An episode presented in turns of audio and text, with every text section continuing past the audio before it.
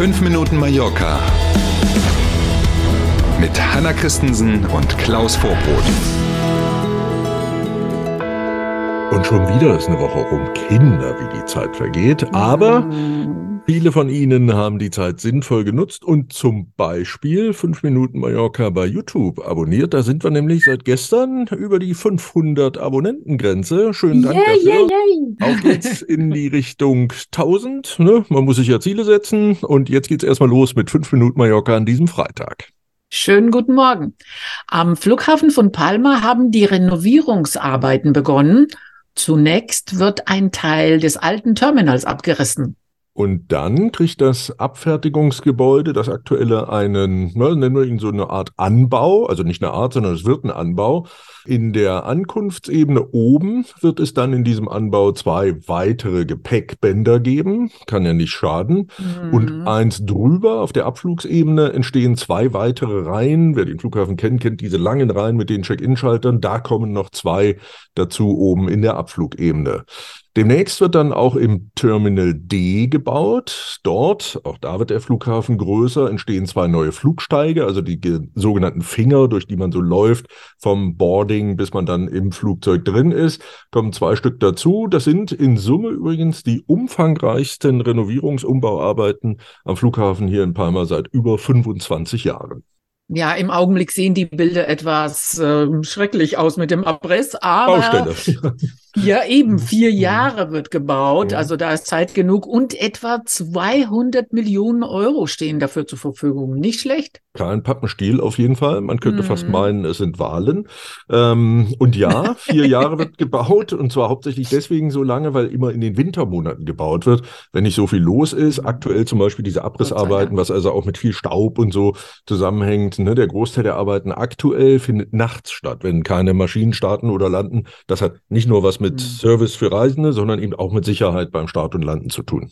Da hat jemand mitgedacht, das war schon mal gut. Aber Und noch eine Baustelle an einem wichtigen Punkt. Die Plaza España wird modernisiert. Hm, Hatten wir auch schon drüber gesprochen. Sie erinnern sich möglicherweise, ist ja auch schon länger bekannt, dass das passieren soll.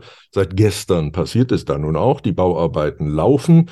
Auch hier übrigens, ne, Plaza España seit über 20 Jahren nichts mehr gemacht worden.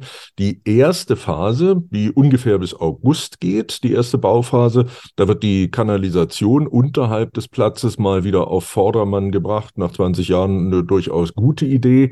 Danach werden neue Betonplatten verlegt, also die Gehwegplatten. Ähm, und dann gibt es neue Grünanlagen und auch Bänke werden neu gemacht.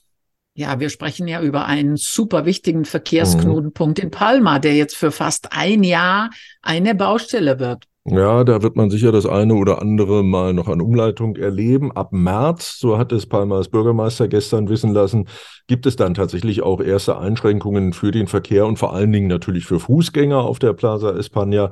Übrigens hier Mhm. auch, ne, man könnte auf die Idee kommen, es sind Wahlen. Geplante Baukosten Nee, ne? 2,5 Millionen Euro, die hier verbaut werden.